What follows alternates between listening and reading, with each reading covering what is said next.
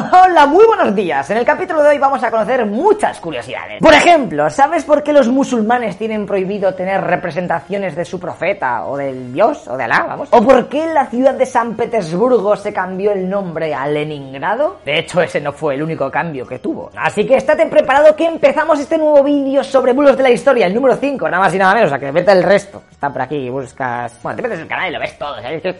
Conocimiento así, horchata en tu cara. Dentro, dentro.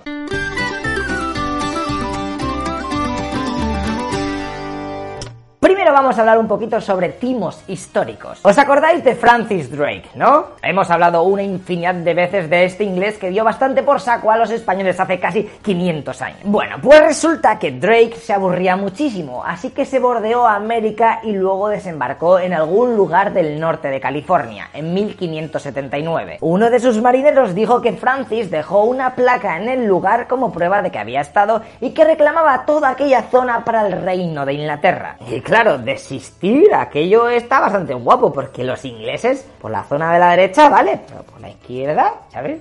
Por el Pacífico, por ahí, era raro verles. Este objeto se ha buscado infinidad de veces, pero nunca nadie ha dado con él. Hasta que en 1933, un chofer encuentra la placa cerca de la costa. Este la guarda para investigar qué era, pero al cabo de un rato se olvida de ella. Y al mes se la vuelve a encontrar en su maletero, así que esto es una mierda, y lo tira al lado de una carretera. Tres años después otra persona lo encuentra y esta se lo lleva a un estudiante de Berkeley que le recomendó que lo mejor era a Herbert Eugene Bolton, un distinguido profesor de historia de California, el cual llevaba toda la vida detrás de la maldita placa. Así que imaginaos la felicidad de este cuando viene un tío con, oye, ¿tú sabes esto qué es? Oh my god, la puta placa. Fíjate que el profesor le ofreció el equivalente a 45.000 euros por ella, pero el vendedor no estaba muy seguro. Uy, me queda 45.000, eso es que vale muchísimo más, ¿eh? Así que tras pensárselo cuatro días, Bolton, el profesor, subió la oferta cual Wallapop a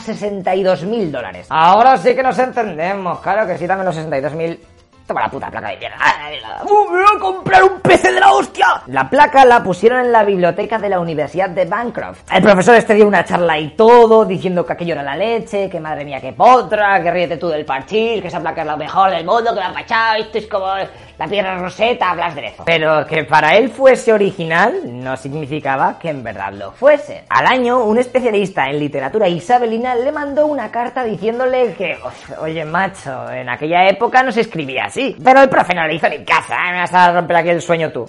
Aquello iba para adelante. Se hicieron más pruebas y todos los especialistas decían que aquella plancha era original. Venga, pues no se hable más. A hacer réplicas para venderlas como churros, souvenirs. Bah, la enseñaron incluso la mismísima reina Isabel II. Aquello era como el santo grial, loco. Hasta que llegamos a los años 70. Se iba a cumplir el 400 aniversario del desembarco de Drake en las costas de California, así que se pidió a la Universidad de Oxford un análisis más detallado de la placa. Y... ¡Oh, oh! Los estudios dictaminaban que la plancha era demasiado lisa, que tenía que haber sido prensada por un equipo moderno de laminación en vez de con un martillo, que era lo normal en el siglo XVI. Luego, en cuanto al material, pues tenía demasiado zinc y pocas impurezas para ser latón inglés isabelino. Que clarísimamente eso es lo primero que se tiene que mirar, ¿sabes? O sea, a mí me das una moneda ahora y te digo, mira, clarísimamente le falta pluricarbonato por aquí por la derecha, eh, ahí arriba.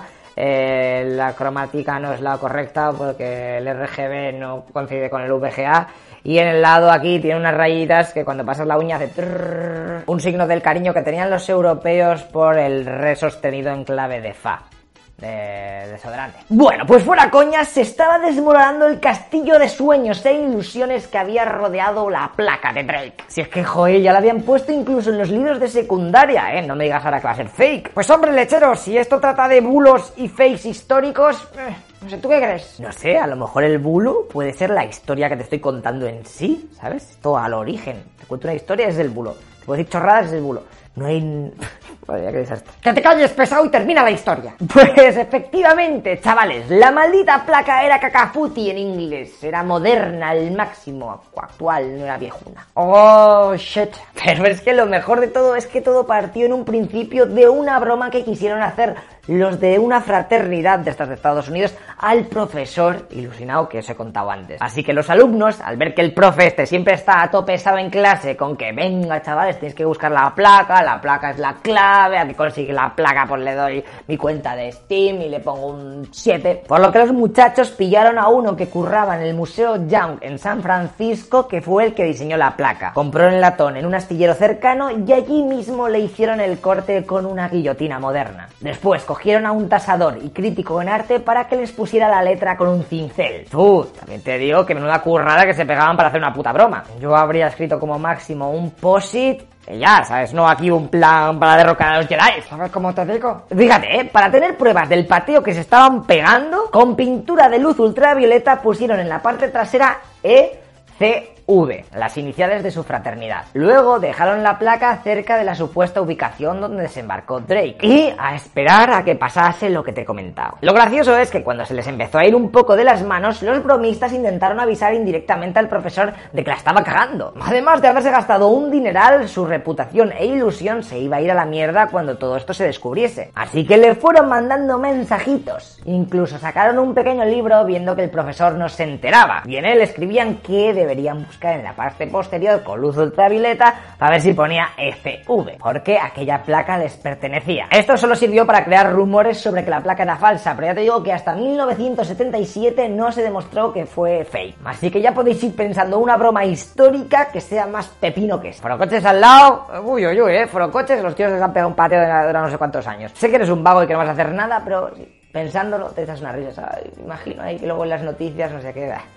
qué pringaos. Ahora que hemos acabado todo esto, os voy a contar cambios de nombres a cosas que ha habido a lo largo de la historia. Esto viene genial como curiosidad para meterlo en alguna conversación o en alguna comida y quedar como el amote. Mira, ¿sabes qué es esto? Son las míticas pastas danesas. Las has tenido que ver en pastelerías y panaderías fijo, fijísimo. Ahí con su caja en donde tu madre pone todo lo de coser. Ok, pues en septiembre de 2005 un periódico de Dinamarca publicó estos dibujicos, que son las famosas caricaturas de Mahoma. Ah, coño, ahora sí que me acuerdo.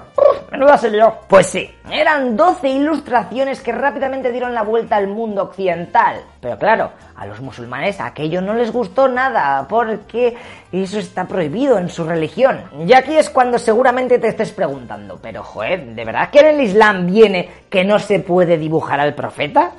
¿Por qué crees que en las mezquitas y palacios musulmanes aquello está petado de figuras geométricas to weapons? Pues porque los musulmanes tienen capadas las figuras de Alá, Mahoma y demás personas y animales. Así que algo tenían que poner. Pero si te pones a investigar, como siempre te llevas una sorpresa. En el Islam, en verdad no viene en ningún lado que no se puedan representar a humanos o animales. Y en el Corán tampoco se dice nada explícitamente sobre las representaciones del profeta. Todo ha ido surgiendo por dichos, historias de la vida, anécdotas que siglos después de la vida de Mahoma se fueron añadiendo. De hecho, al principio había gente que dibujaba al profeta con toda la tranquilidad del mundo, ya que al fin y al cabo era un enviado de Dios, alguien muy pro. Eso sí, esas imágenes para intentar evitar la idolatría hacia la persona de Mahoma se solían guardar en lugares privados. Se estaban convirtiendo en algo así como objetos de lujo, solamente para gente viva. En esas que van pasando los siglos y en el 18 los medios de impresión y la publicación habían hecho que poder replicar cualquier texto o imagen fuese súper sencillo. Así que los ricos de los países islámicos, para que no todo el mundo tuviese una copia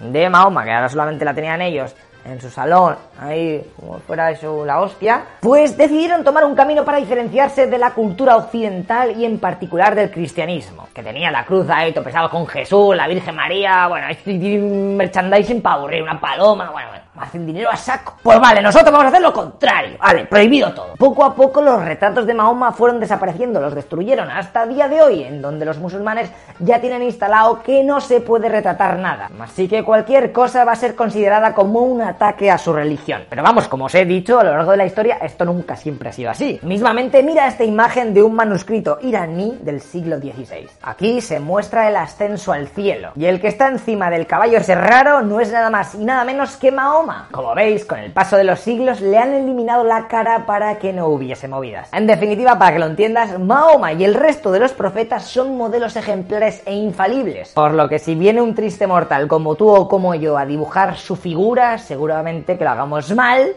y eso sería irrespetuoso hacia la fe islámica. Fíjate que hay gente que lleva esto tan a rajatabla que en sus casas no pueden tener ningún retrato de seres vivos, ni aunque sean para adorno ni nada. Tampoco te creas que esto de prohibir dibujar algo es solo cosa de musulmanes, ¿eh? Mismamente los judíos tampoco tienen permitido hacer representaciones de Dios. Así que volviendo a lo de que un periódico danés había publicado caricaturas de Mahoma, en Irán se picaron al máximo con Dinamarca por esa ofensa y varios meses después, ya en 2006, Zaska. Cambiaron el nombre a estos pasteles de pastas danesas, que así es como se llamaban, a rosas del profeta Mahoma. Madre mía, ¿eh? esto parece el patio de un colegio. Vale, y ahora te voy a contar otra curiosidad que te va a molar bastante. ¿Sabes por qué en algunos juegos los ases son la carta que más valen como en el póker? Joder, es que si lo piensas no tiene sentido. Si van de menor a mayor, 1, 12, 4, el 12 vale más que el 1, eh, ¿sabes? La K es mejor que la A. Pues todo esto se dice que proviene de la Revolución Francesa en donde, como sabréis, no eran muy fans de los reyes y las reinas. Así que los gabachos decidieron cambiar de la baraja pues las tres figuras, ¿vale? Pues estaban los reyes y las reinas y pusieron principios de la revolución, como mercados libres, igualdad de las mujeres bajo la ley, emancipación del esclavo, espíritu de la paz, etc. ¿Qué tienes ahí? Muéstralo. Yo tengo pareja de ochos. ¡Qué pringao! Yo tengo emancipación del esclavo con igualdad de la mujer ante la ley. Topani. Madre mía, qué, espectáculo. Aquello la verdad es que no funcionó mucho, así que para aquellas barajas que seguían produciéndose o tenía la peña, se decidió que las tendría muchísimo más valor que las imágenes monárquicas, que hasta entonces eran siempre las que más valían. En España algunos juegos siguen esta tradición francesa, pero vamos, que nosotros somos muy raros, ¿eh? ¿No te suena que un 3 valga lo mismo que un rey? O que un 2 sea un pito también. Madre mía, es que no lo ves. El 3 es un rey. El 3 es rey. Lo dice la misma palabra. Vale, pues otra cosa guapa en este remix de curiosidades es lo que ocurrió con la ciudad de San Petersburgo, que está en Rusia, ¿no? Lo sabes. Analicemos su palabra, que a lo mejor nunca la has hecho. San, que bueno, ok. Petersburg. Peters. Petersburg. Peter. ¿A qué te suena? ¿A qué idioma? ¿A ruso? Pues no mucho, ¿no? Uy, uy, uy, eso de Burg es como Wolfsburg. ¡Oh, lol! Si es de la, son alemanes ahí, en vez de rusos o qué. Madre mía, me estoy quedando todo loco. Sí, pues espera, chaval. Porque durante la Primera Guerra Mundial Rusia jugaba contra Alemania, así que no querían nada de su enemigo, ni los nombres de sus ciudades. Por lo que, ¡tachán! La ciudad fue rebautizada a Petrogrado, que es como se escribía en formato ruso, ¿sabes? De Pedro, Petro, no Peter, ¿ok? Este cambio lo hicieron el 1 de septiembre de 1914. Tampoco es que los de allí tuvieran que comerse mucho la cabeza con el nuevo nombre, porque 10 años de después, el 26 de enero de 1924, cinco días después de la muerte de Lenin, ¡a chuparla! Volvieron a cambiar el tag de la ciudad. Ahora se llamaría Leningrado. Y así se quedó una buena temporada, hasta que la Unión Soviética se va a la mierda y en 1991, hace nada, hicieron un referéndum para ver cómo leñes llamaban a esa ciudad. Y la peña votó que molaba mil veces más lo de volver a ser San Petersburgo. Pues dicho y hecho. Así que ahora cuando veas un mapa mundi que no tenga año, fíjate en cómo se llama esta ciudad rusa, ¿eh? que te puede dar una pista o no. Yo que sé, te ha molado el vídeo de hoy, ¿eh? Pues hemos aprendido aquí, me está petando la cabeza. Bueno, pues espera, hazte Patreon. Hazte Patreon y así puedes ver el vídeo siguiente porque seguramente esté montado ya. O lo que haya, da igual. Si estás viendo este vídeo ya y ya pasa un de tiempo, tranquilo que hay más vídeos montados ahí para ti. Los ves anticipadamente. Así que te dejo el link abajo. Y aquí nos apoyas un poco. Pero el próximo vídeo que te dejaré aquí es sobre el barco del tesoro chino. Que es que con ese nombre ya dices, hostia, quiero verlo, barco del tesoro, eso, ¿qué ha pasado ahí? Chinos, ¿qué, qué estáis ocultándonos? Pues vas a flipar, vas a flipar ahí los dineros que gastaban ahí los asiáticos. Así que no te voy a hacer spoiler y nos vemos en nada, ¿vale? Venga, tíos, veaos. Hasta luego, loca pixas.